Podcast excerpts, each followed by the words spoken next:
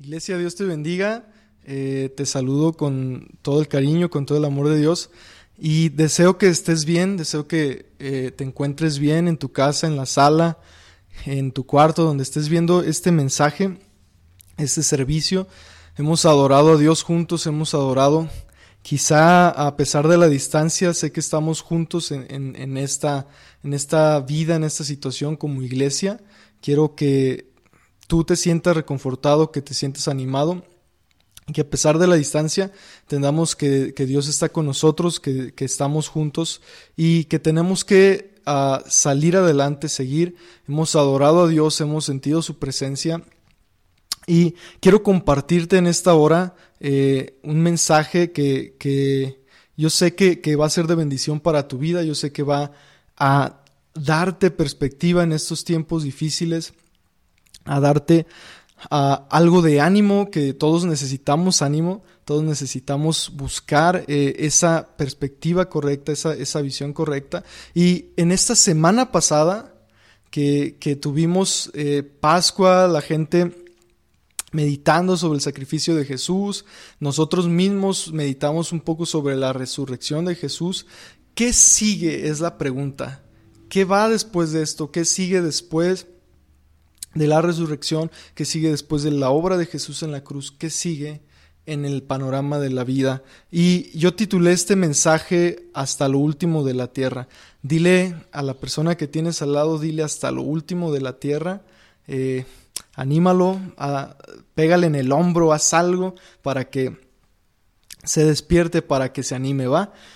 Y hasta lo último de la tierra tiene que ver con qué sigue después de lo que Jesús ha hecho. Y quiero contarte algo, hace algún tiempo, algunos años, eh, un psicólogo, eh, el cual fue un pionero para las terapias eh, hacia personas que, tienen atracciones al mismo sexo, este psicólogo falleció, este pionero de estas terapias, llamado Joseph Nicolosi, él fallece en Estados Unidos arriba de sus 60 años y yo meditaba cuando leía esta noticia, obviamente fue algo triste el, saber que, había fallecido porque pues apenas estaba leyendo algunos de sus artículos y bueno, pero lo que más me, me, parecía interesante es que esta persona había fallecido a causa de una gripe. Probablemente haya tenido algunas otras complicaciones ah, eh, médicas preexistentes, pero se me hacía algo interesante y hasta cierto punto ah, absurdo, si soy sincero, absurdo, porque decía, ¿cómo esta persona tan brillante, de repente una gripe lo, lo mató? Tú y yo estamos acostumbrados a que nos pega gripa una vez al año, no sé cuántas veces, pero eh, a mí me parecía absurdo, decía, wow, qué frágil es la vida, qué, qué rápida. Eh, y como que por una gripe, qué, qué raro, ¿no? Pero ah, en este contexto te das cuenta de la fragilidad de la vida, te das cuenta de las circunstancias. Y hace tiempo también yo leía un artículo que se llama Si eres honesto, vives deprimido o eres cristiano. Y decía ah, básicamente que la vida humana está llena de dificultades y que la vida humana eh, siendo realista, yo no quiero deprimirte al estarte hablando de esto. Creo que si hablamos de la esperanza, eh, si hablamos de la realidad de la creación caída, acorde a la Biblia, algunas otras personas pueden decir, bueno, la vida es difícil, no por la creación caída, sino porque hay delincuencia. Lo pueden explicar de muchas maneras otras personas, ah, económicamente, socialmente, psicológicamente. Sin embargo, acorde a la palabra de Dios, el mundo está en, crisis, la vida es difícil a causa de la caída humana. Entonces, eh, podemos ver que a causa de la caída hay estas consecuencias, pero la, el mensaje cristiano no solo te explica esta realidad. Si hablamos de esta realidad, sin duda tenemos que hablar también de la esperanza que hay de ser cristiano de tener a Jesús en nuestras vidas, porque hay esperanza. Sin embargo, cuando hablamos y estamos hablando de este tema, este artículo hablaba de esto. Confronta al lector, le hace ver al lector que piense en lo siguiente. Si esta vida es difícil, lo más probable es de que cada ser humano vaya a enterrar a sus padres, si es que no perece antes, muere antes, que vayamos a tener que ver a nuestros amigos, a la mayoría de nuestros seres queridos enfermos o con alguna otra dificultad. Y dice este autor, por eso se llama así el artículo, si eres cristiano, si, si, eres honesto, perdón, vives deprimido o eres cristiano. O sea, si eres honesto, te das cuenta que la vida es difícil y si no eres cristiano, bueno, no tienes esperanza, solo vas a esperar que te llegue la realidad. ¿Qué, ¿Cuál es la realidad? Bueno, las estadísticas dicen que 10 de 10 personas fallecen, porque es la naturaleza humana. Entonces, este artículo habla, ¿vives deprimido o eres cristiano con esperanza? Y el autor es bien interesante porque este hermano es un apologista que habla mucho sobre el problema del mal. Y él habla y, refiere a un autor llamado Ernest Becker que escribió un libro que se llama eh, La negación de la muerte. Él habla cómo el ser humano eh, se enfrenta a su mayor temor y esta es la muerte. Y habla acerca de cómo en medio de esa negación de que va a morir, busca distraerse con muchas, con muchas cosas que anestesien o que le, le, hagan ignorar que va a morir. Y, y habla Ernest Becker también que busca sentido el ser humano en su vida para también apaciguar un poco, negar un poco lo que está pasando en su vida. Entonces, uh, Ernest Becker habla sobre muchas veces también el ser humano busca trascender, busca la familia y busca a través de estos mecanismos darle una ah, historia a su vida que trascienda cuando él, él o ella fallezcan. Y habla como a veces un noviazgo, como otra, poner otra persona o situación antes que todo, a veces refleja que estás buscando ignorarlo, tu destino, tu eh, estadística real, que vamos a morir. Sin embargo, cuando analizamos esto, nos podemos nosotros remontar a los tiempos de Jesús. Y quiero que te vayas y te imagines a un judío, a un romano de los tiempos de Jesús, un judío en el cual en aquellos tiempos ah, la expectativa de vida no era igual que la de hoy. Tú y yo hoy tenemos expectativa de vida quizá más alta que todos los tiempos porque hay más tecnología, porque hay más beneficios, porque hay más acceso a medicina, más descubrimientos. En aquellos tiempos, imagínate un judío, un seguidor de Jesús, una persona pobre, una persona rica. Eh, no había mucha diferencia en eso. Ah, sin embargo, eh, es razón, si te pones a pensar, es razón por la cual las palabras de Jesús cobraban tanto sentido cuando él decía, el que cree en mí tendrá vida eterna, el que cree en mí, aunque esté muerto, vivirá. Quizá ah, hoy en día no nos poníamos a pensar antes, ah, wow, sí es cierto, ¿por qué tienen tanto impacto o tenían tanto impacto en la vida de las personas estas palabras trascendentes de Jesús tan apuntando hacia vida eterna, tan apuntando a mejores cosas, al cielo. Y era porque precisamente la vida de los primeros cristianos y de los primeros seguidores de Jesús era una vida llena de dificultades. Tenían a los romanos, tenían eh, las enfermedades, tenían las dificultades económicas. Y si piensas en esto, Hoy en día quizá para muchos no se remonten estas palabras porque han pensado en la seguridad de sus vidas, en que tenemos mucha tecnología, en que incluso muchos ignoran, como decía Ernest Becker, que van a morir a causa de que están poniendo a una razón que les ayuda a negar su muerte. Y Jesús hablaba y predicaba, las multitudes lo seguían. Las multitudes lo seguían porque estaban en un mundo peligroso, asediado, amenazado. Hoy nosotros quizás estamos amenazados por la violencia, por la inseguridad, pero creo que no se compara a la amenaza que sufrían los primeros creyentes o seguidores de Jesús. Eh, y cuando estas personas agobiadas, amenazadas, ah, escuchaban un Galileo que decía, el que cree en mí, de su interior fluirán ríos de agua viva, entonces encontraban una esperanza y, veían el poder de Dios y veían los milagros que Él hacía. Entonces sabían que había una esperanza real en esta vida y en la vida eterna. Y quiero leerte un artículo de un libro que acabo de leer de un hermano que se llama John Lennox. Dice, los primeros cristianos viviendo como vivían en un mundo peligroso, donde estaban rodeados de toda clase de amenazas y donde la esperanza de vida era relativamente baja, se fortalecieron para vivir sacrificialmente, contribuyendo en gran manera al bienestar de otros, porque tenían una esperanza viva y real que iba más allá de la muerte. Ah, y quiero que me acompañes así rápidamente con esta introducción a Hechos 1, Hechos 1, 6. Eh, y si no estás ahí rápido en tu Biblia, solamente escucha con mucha atención. Dice así la palabra de Dios, dice en Hechos 1, 6, habla, en algunas Biblias viene con el subtítulo ah, de la ascensión de Jesús. Y dice así Hechos 1.6, así que mientras los apóstoles estaban con Jesús, le preguntaron con insistencia, Señor, ¿ha llegado ya el tiempo de que liberes Israel y restaures nuestro reino? Él les contestó, solo el Padre tiene la autoridad para fijar esas fechas y tiempos, y a ustedes no les corresponde saberlo. Pero recibirán poder cuando el Espíritu Santo descienda sobre ustedes, y serán mis testigos. Y le hablarán a la gente acerca de mí en todas partes, en Jerusalén, por toda Judea, en Samaria y hasta los lugares más lejanos de la tierra.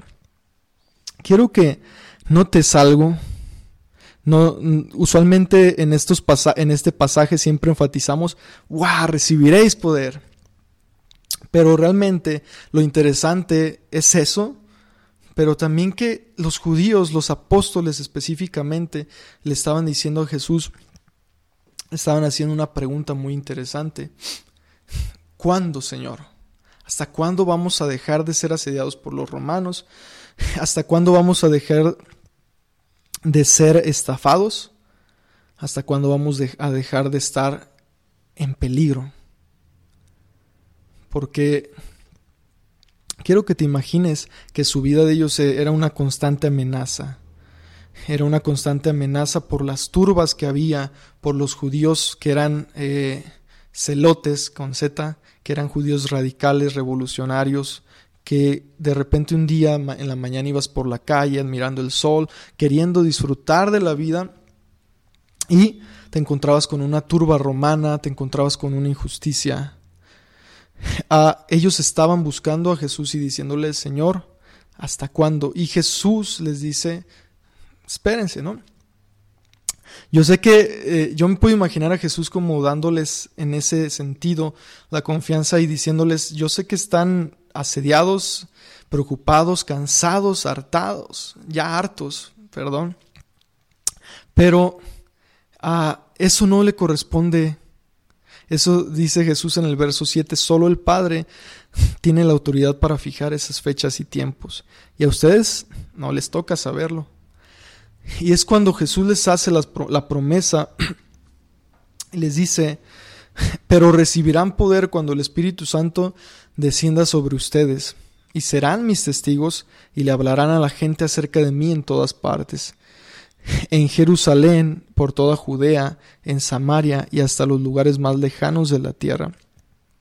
Esto es algo muy interesante porque Jesús les habla, no les da, no les da la solución a su problema quizá más esencial para ellos, para ellos, pero les da una promesa grande acerca de que iban a recibir algo poderoso que les iba a hacer vivir una vida poderosa y hablarles a los demás un mensaje poderoso acerca de Jesús el resucitado, y este no iba a limitarse a Judea, sino hasta lo último de la tierra. Entonces cuando preguntamos qué sigue de la Pascua, bueno, sigue el propósito de la vida cristiana. Muchas veces nosotros el propósito en nuestras vidas aún como cristianos no lo tenemos claro, a veces se nubla por las dificultades, a veces se nubla por los problemas, pero Dios quiere hablarnos hoy acerca de cuál es el propósito que Él ha puesto en nosotros como creyentes, como humanos, como su iglesia.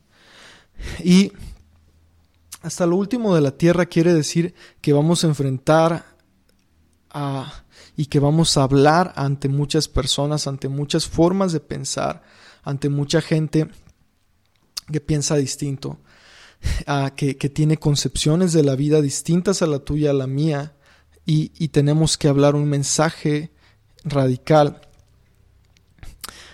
Ah, es un mensaje radical que en un mundo difícil, donde la vida es difícil, aún antes, quiero que, que, no estés considerando este tema por lo del coronavirus, aún antes de esto, la estadística seguiría siendo lo misma, que 10 de cada 10 personas fallecen. Quiero que eh, antes de esto, la vida era difícil ya. Eh, había enfermedades, hay, problemas, inseguridad. Entonces el mensaje Jesús nos manda a un mundo en el que van a tener muchas formas de ver la vida, muchas cosmovisiones. Los romanos en aquel entonces ah, no creían en Yahvé, no creían, no era un mundo cristiano. Los cristianos tuvieron que enfrentar unas dificultades tremendas. Eh, los griegos creían en el demiurgo que había creado o que creaba las cosas cuando hablaba. Los romanos tenían sus panteones de dioses. Ah, y entre tantas formas de pensar, algunos de ellos sin esperanza, Dios nos manda a predicar un mensaje de esperanza, a vivir una vida de esperanza, una vida que reconoce la realidad de la vida caída, difícil, pero que apunta hacia la esperanza que hay en el Dios creador de todas las cosas. Y bueno, en un mundo donde hay distintas formas de pensar, no todas pueden ser reales. Eh, o los dioses del panteón romano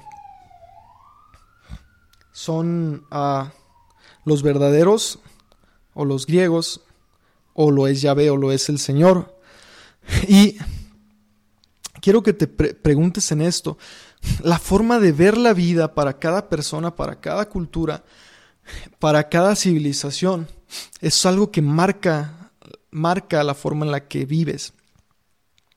Repito, la forma en la que ves la vida marca la forma en la que vives. Lo que crees forja tu vida.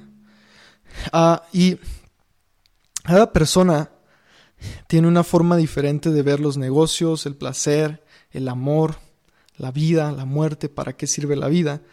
Y nosotros tenemos que ser aquellos que somos definidos por lo que dice la palabra de Dios y, y, y la palabra de Dios dice la verdad acerca de estos aspectos. Ah, hasta lo último de la tierra, en un mundo caído, donde la única esperanza es la obra de Jesús en la cruz. Si Jesús no resucitó, si el cristianismo no es verdadero, no hay esperanza. Para los budistas su única esperanza es ah, reencarnar quizá en un animal o en otra cosa, como te dije, una cosmovisión diferente, una visión diferente, y no todas las opiniones ni todas las visiones son verdaderas o no pueden ser verdaderas al mismo tiempo. Ah, y si Jesús no se levantó de los muertos, dice el apóstol Pablo, somos los más dignos de lástima. Ah, y, si, estamos hablando de esperanza, tenemos que hablar de la cruz de Jesús, tenemos que hablar de su resurrección. Ah, tenemos que hablar de que hemos sido creados a imagen y semejanza de Dios, que hemos sido llamados a conocer, a amar y a glorificar a Dios con nuestras vidas. Y yo quiero que, que medites en esto. ¿Cuál es el propósito de Dios para tu vida? Bueno, yo ahorita te di algunas ideas. Ir hasta el último de la tierra, vivir una vida con esperanza por lo que Jesús hizo en la cruz, obviamente reconociendo que estamos en un mundo caído y que la vida no es color rosa. Y cómo el Evangelio trae esperanza. El Evangelio, en resumidas cuentas, es un mensaje que habla de cómo la vida que Dios soñó que el ser humano viviera tu vida, mi vida, Dios soñaba que fuera una vida sin sufrimiento, sin enfermedad, sin muerte, sin problemas. Pero eh, eh, esta vida se vio caída, truncada por el pecado, pero Dios vino, Él mismo vino a sacrificarse por nuestras faltas, pagó nuestras culpas, y al aceptar su sacrificio, su resurrección por fe, y creer en Él y seguirle, podemos tener una vida grandiosa como la que Él soñó, una vida eterna, una vida futura. Y ese es el, en pocas palabras el Evangelio. Hay una alabanza antigua que recita un, versículo bíblico, una porción bíblica, y habla, dice, y si vivimos para Él vivimos, y si morimos para Él morimos. Yo creo que en medio de todo este caos, en medio de toda esta dificultad, tenemos que preguntarnos qué es lo que Dios quiere hacer en mi corazón, qué es lo que Dios quiere hablar en mi vida. Ah, yo creo que Dios quiere hablar algo importante a su iglesia, a sus hijos, y, y yo creo también que después de esto va a venir un tiempo de cosecha, pero como creyentes tenemos que meditar, que arraigarnos en Jesús, que uh, sustentar nuestras vidas en Jesús. Tenemos que fortalecernos en la esperanza, tener una visión clara del propósito de Dios para nosotros, tener una visión clara de lo que Dios pide, anhela de nuestras vidas. Yo creo que hay una protección especial de Dios cuando caminamos en su línea sin embargo, vamos a enfrentar en esta vida dificultades. Y ojo, no estoy siendo pesimista, ni tampoco creo ah, que hay esperanza y que hay un mejor futuro. Lo hay. Sin embargo, parte del mensaje cristiano es reconocer la caída. La doctrina de la caída nos enseña que el ser humano necesita de Dios. Si yo quito un lado a la doctrina de la caída, si yo quito un lado de reconocer que la vida es difícil, entonces como la vida no es difícil, pues no necesito un Salvador. Pero cuando yo veo que la vida es difícil, está arruinada por el pecado, necesito un Salvador. Y ese Salvador es Jesús. Ah, y el mensaje de esperanza verdadera cobra más poder cuando hay dificultad. Es por eso que te, eh, invitaba a hacer ese ejercicio, que te imaginaras un cristiano del siglo I amenazado. El mundo hoy en día se siente más amenazado que nunca. Ah, y hay algo interesante. Martín Lutero, el, reformador, eh, cuando ellos enfrentaban las pestes enfrentaban las dificultades. Hay una cita que habla sobre cómo él decide ignorar el llamado a huir y se queda. Incluso su hija fallece, su hija Elizabeth. Ah, y él escribe eh, un panfleto llamado ¿Deben los cristianos huir de la peste? Y, y en, en este panfleto Lutero habla con claridad sobre la respuesta cristiana ante una epidemia. Y él dice, morir en nuestros puestos, los médicos cristianos no pueden abandonar sus hospitales, los gobernadores cristianos no pueden huir de sus distritos, los pastores cristianos no pueden abandonar a sus congregaciones, la peste no anula nuestros deberes, los convierte en cruces en las que debemos estar dispuestos a morir. ¡Wow! Qué, qué profundo, ¿no? Eh, Martín Lutero está diciendo, y remontándose a la vida, está definiendo la vida de los primeros cristianos, una vida sacrificial. Ah, él está hablando no de ser negligente, está hablando de que en medio de la dificultad tenemos que afrontar la vida con el propósito que Dios nos ha dado con la realidad de la vida, siendo realistas y con la esperanza que Dios nos ha dado. Porque Él no, Él no se podía recluir ah, en cierta medida. Él no podía abandonar la fe cristiana, el mensaje cristiano, Ah, simplemente porque el mensaje o, el llamado de Dios es vayan hasta lo último de la tierra. Si no puedes salir, ah, puedes seguir buscando a Dios. Si no puedes salir a predicar, puedes seguir predicando.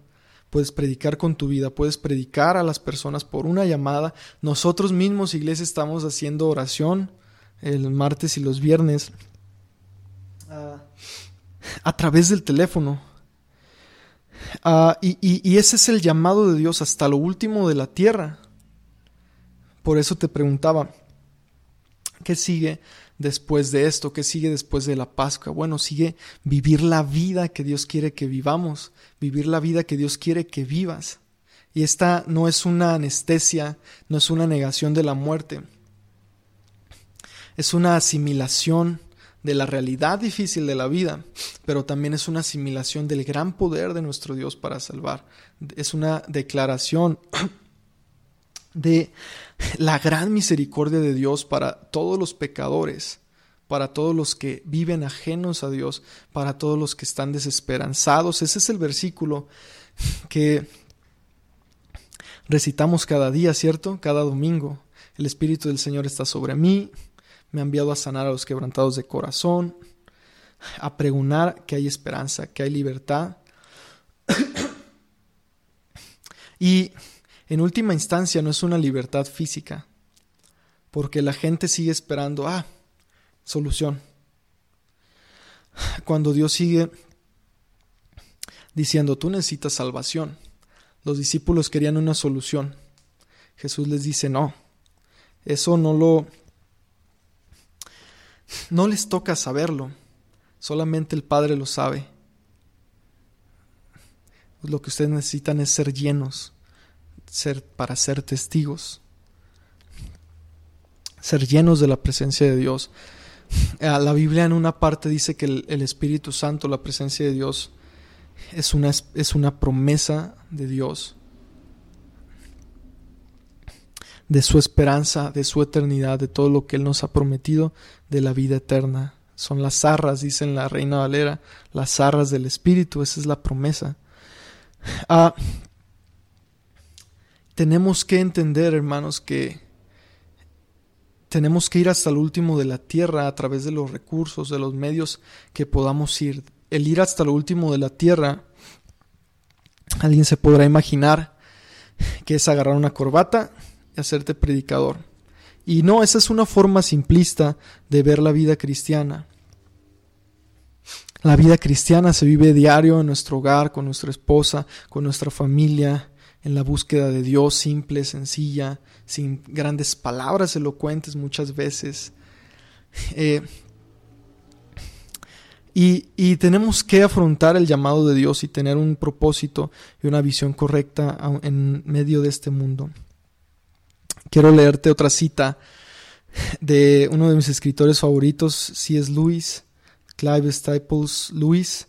Dice, ¿cómo él afrontaba, él, es, él era inglés del siglo pasado, y, y ellos afrontaban pestes, afrontaban calamidades, afrontaban enfermedades, y en sus tiempos él escribió acerca de muchas cuestiones, estaba eran años en los que había una revolución industrial, había una revolución tecnológica, una revolución eh, científica. Y, él escribe acerca de la bomba atómica. Y de hecho esta cita está dentro del libro de John Lennox, que se llama ¿Cómo, ¿Dónde está Dios en un mundo con coronavirus? y quiero leértela y que medites. Y John Lennox hace un ejercicio que es cambiar la palabra bomba atómica por coronavirus, porque en los tiempos de, eh, de Luis era la bomba atómica su mayor temor de muchos. Y decía, de cierta forma, estamos pensando demasiado en la bomba atómica. Entre paréntesis, coronavirus. ¿Cómo deberíamos vivir en una era atómica? Dice, si es Luis, estoy tentado a responder. Pues, ¿cómo hubiéramos vivido en el siglo XVI cuando la plaga llegaba a Londres casi todos los años? O cómo hubiéramos vivido en una era vikinga en la que podían llegar invasores escandinavos, escandinavos durante la noche a degollar a la gente. O de hecho, cómo vivimos ahora en una era de cáncer, de sífilis, de parálisis, de ataques aéreos, de accidentes de trenes, de accidentes automovilísticos. En otras palabras, no exageremos en cuanto a la novedad de nuestra situación. Dice es Luis. Créeme, querido hombre o mujer, tú y todos los que amas ya fueron sentenciados, a muerte antes de que existiera la bomba atómica, entre paréntesis coronavirus. Y muchos de nosotros moriremos de formas bien desagradables. Tenemos una ventaja que no tuvieron nuestros ancestros, la anestesia. si te fijas qué fuerte está hablando. Es, este, es gracioso, pero es, es profundo lo que dice él. Es totalmente ridículo andar ahí por ahí lloriqueando y haciendo mala cara porque los científicos añadieron otra forma más de morir dolorosa y prematuramente. Él todavía está hablando de la bomba atómica. Dice, en un mundo donde hay miles de estas muertes y donde la muerte misma es algo seguro. Eso es lo primero que se debe decir y la primera acción que se debe tomar es, aquí viene lo bueno, recobremos la compostura. Si todos vamos a ser destruidos por una bomba atómica, hagamos que cuando llegue esa bomba nos encuentre realizando actos racionales y humanos, orando, trabajando, enseñando, leyendo, escuchando música, bañando a los niños, jugando al tenis, hablando con nuestros amigos mientras disfrutamos de unas bebidas y de un juego de dardos.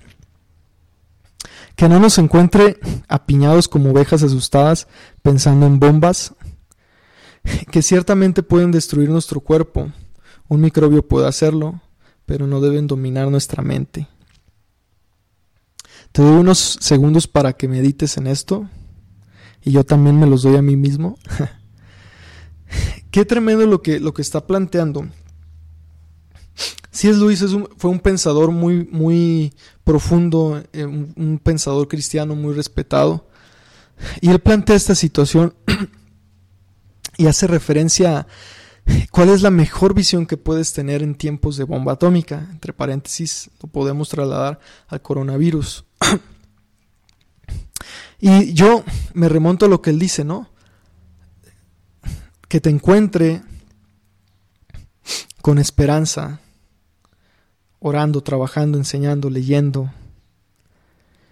Ah, yo quiero que si te quedas con algo de este mensaje, eh, sea parte de, la esperanza que hay en Dios, sin ignorar la realidad de la vida. Y la esperanza del cristiano, yo la puedo ver en dos maneras. Hay una esperanza presente, que es conocer a Jesús para ser su testigo. Esto es lo que te da fuerza, eso es lo que te da esperanza. Jesús no le soluciona el cautiverio a los judíos.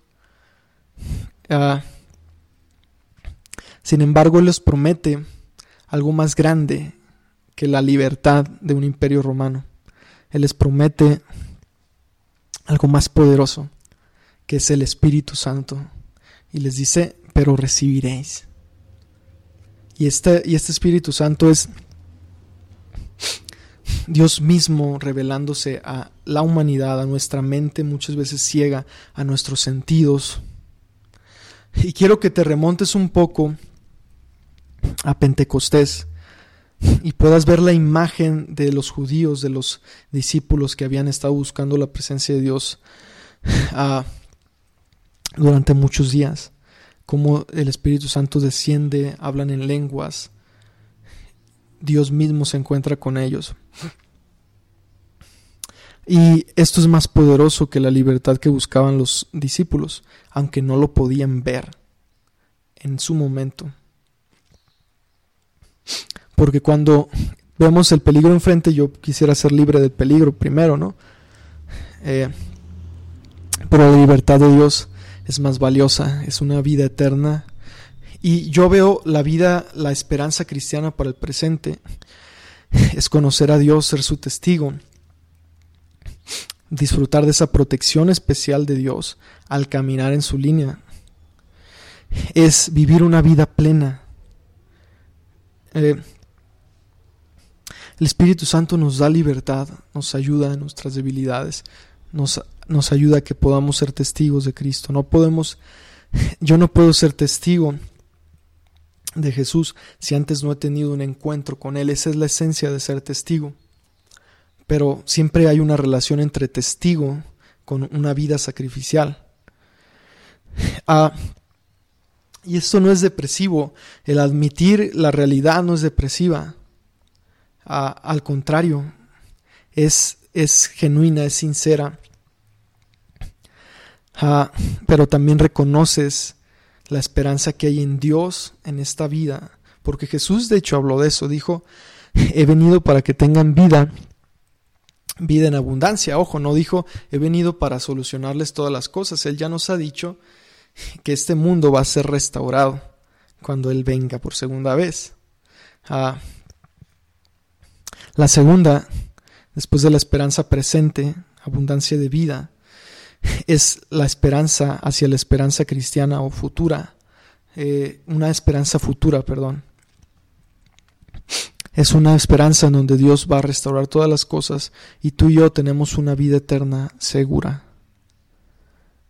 Una vida eterna ganada por lo que Jesús hizo en la cruz, por su obra por su ministerio, tenemos el anticipo de esta gloria, tenemos el anticipo al tener al Espíritu Santo y termino. Quiero que, si quiero que te quedes con algo sería con estos tres puntos o tres aspectos que son profundos. Hasta lo último de la tierra significa conocer el Evangelio más cada día, creer en el Evangelio más cada día anunciar el Evangelio más cada día, hablarle a la gente. Y más en estos tiempos, porque yo, yo he sentido de parte de Dios que estos tiempos pueden traer un mover espiritual si somos atentos a la voz de Dios. Ah, porque la gente va a estar vulnerable a la realidad. Necesitan un Salvador, porque la medicina no salva nos salva a todos al menos. Y, y, la ciencia y la tecnología nos salva 100%, pero Jesús sí salva 100%. Entonces conocer más, creer más el Evangelio y anunciar el Evangelio.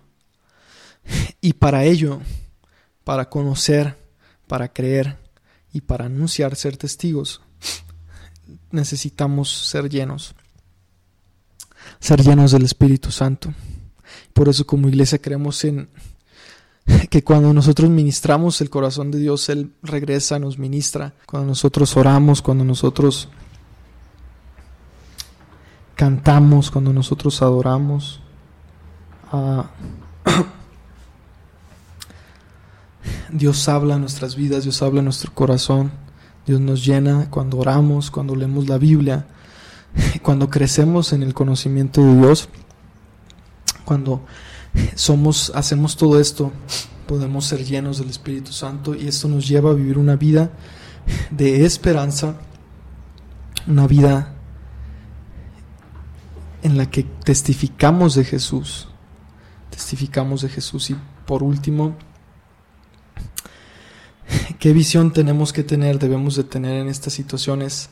yo me quedo con lo que aconseja si es Luis. Y la misma palabra de Dios también habla de esto.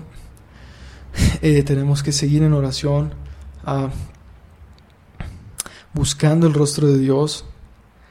¿Qué hacer en esa situación? Bueno, eh, eh, buscar el propósito de Dios en tu vida, seguir adorando, seguir sirviendo, seguir predicando, hacer ejercicio, alimentarte, disfrutar la vida, buscar eh, vivir con esa esperanza que Dios ha ganado en la cruz, que el Señor ha ganado para nosotros. Ah, esa es la perspectiva más correcta, porque cuando incluso nosotros hacemos esto, Dios se glorifica eh, buscar el Espíritu de Dios, ser llenos para poder ser testigos. Este es tu llamado, este es mi llamado. Jesús lo dio hace ah, aproximadamente dos mil años. Él dijo, id por todo el mundo y les dijo a los discípulos, van a hablar acerca de mí. Y bueno, si yo quiero hablar de Jesús, tengo que pasar tiempo con Jesús, tengo que conocerlo más. Y me doy cuenta que cuando conozco más a Jesús, paso más tiempo con Él, soy más fortalecido, soy guiado a Él, soy transformado, soy más que vencedor, soy cercano a Dios. Y el Espíritu Santo me enseña que lo que Dios ha prometido es verdadero. Y esa es una esperanza verdadera, que no todos tienen, pero que necesitan escuchar. Y, y para que escuchen necesitan tu voz, mi voz, pero esta voz debe de ir llena del Espíritu Santo. Amén, iglesia. Yo quiero invitarte ahí donde estás, hermano, amigo, a que cierres tus ojos y, oremos, oremos a Dios y le digamos al Señor, gracias por tu amor, gracias por la esperanza, por el propósito, por el llamado que me has dado, eh, un gran privilegio de ir hasta lo último de la tierra, no con una opinión, no con cualquier mensaje, con una esperanza real, una esperanza viva de un Dios que creó los cielos y la tierra, que nos ama, que resucitó, que vive, que reina y que está por venir y que en esta vida nos ha dado esperanza y propósito. Cierra tus ojos y ora conmigo. Padre, en esta hora te damos gracias, Dios, porque estamos aquí, porque nos has permitido, me has permitido compartir tu palabra, Señor. Te pido que esta no vuelva vacía, Señor Jesús, que tu palabra produzca la fe, el cambio, la visión, la transformación que es necesaria para mis hermanos, para mi vida. En el nombre de Jesús podamos ver, Señor Jesús, que tú sigues obrando en nuestras vidas, aún en medio de las dificultades. Que podamos ver, Señor, que tú nos has llamado a compartir un mensaje de esperanza, de restauración para el mundo, Señor Jesús. Te alabamos, Señor Jesús, te adoramos, te damos gracias por la esperanza que nos has dado, esperanza de vida en esta vida y en la que sigue. Gracias Espíritu Santo, llénanos cada día. Llénanos, Señor, y haznos ver que las promesas tuyas son reales en esta vida en la vida eterna en la que sigues, Señor. Te alabamos, te bendecimos, Señor, te damos gracias por tu amor. Guíanos y llénanos, Señor. Gracias por mandarnos, aquí estamos, Señor, y iremos hasta lo último de la tierra, Señor. Gracias. Amén. En el nombre de Jesús, amén. Dios te bendiga, iglesia. Deseo que te encuentres muy bien. Ah, sigue adelante. Permanece atento a lo que Dios quiere hablar a tu vida en estos tiempos. Y eh, medita en la esperanza que Él nos ha dado. Dios te bendiga, te mando un abrazo, te amamos, eh, les amamos mucho. Dios los bendiga.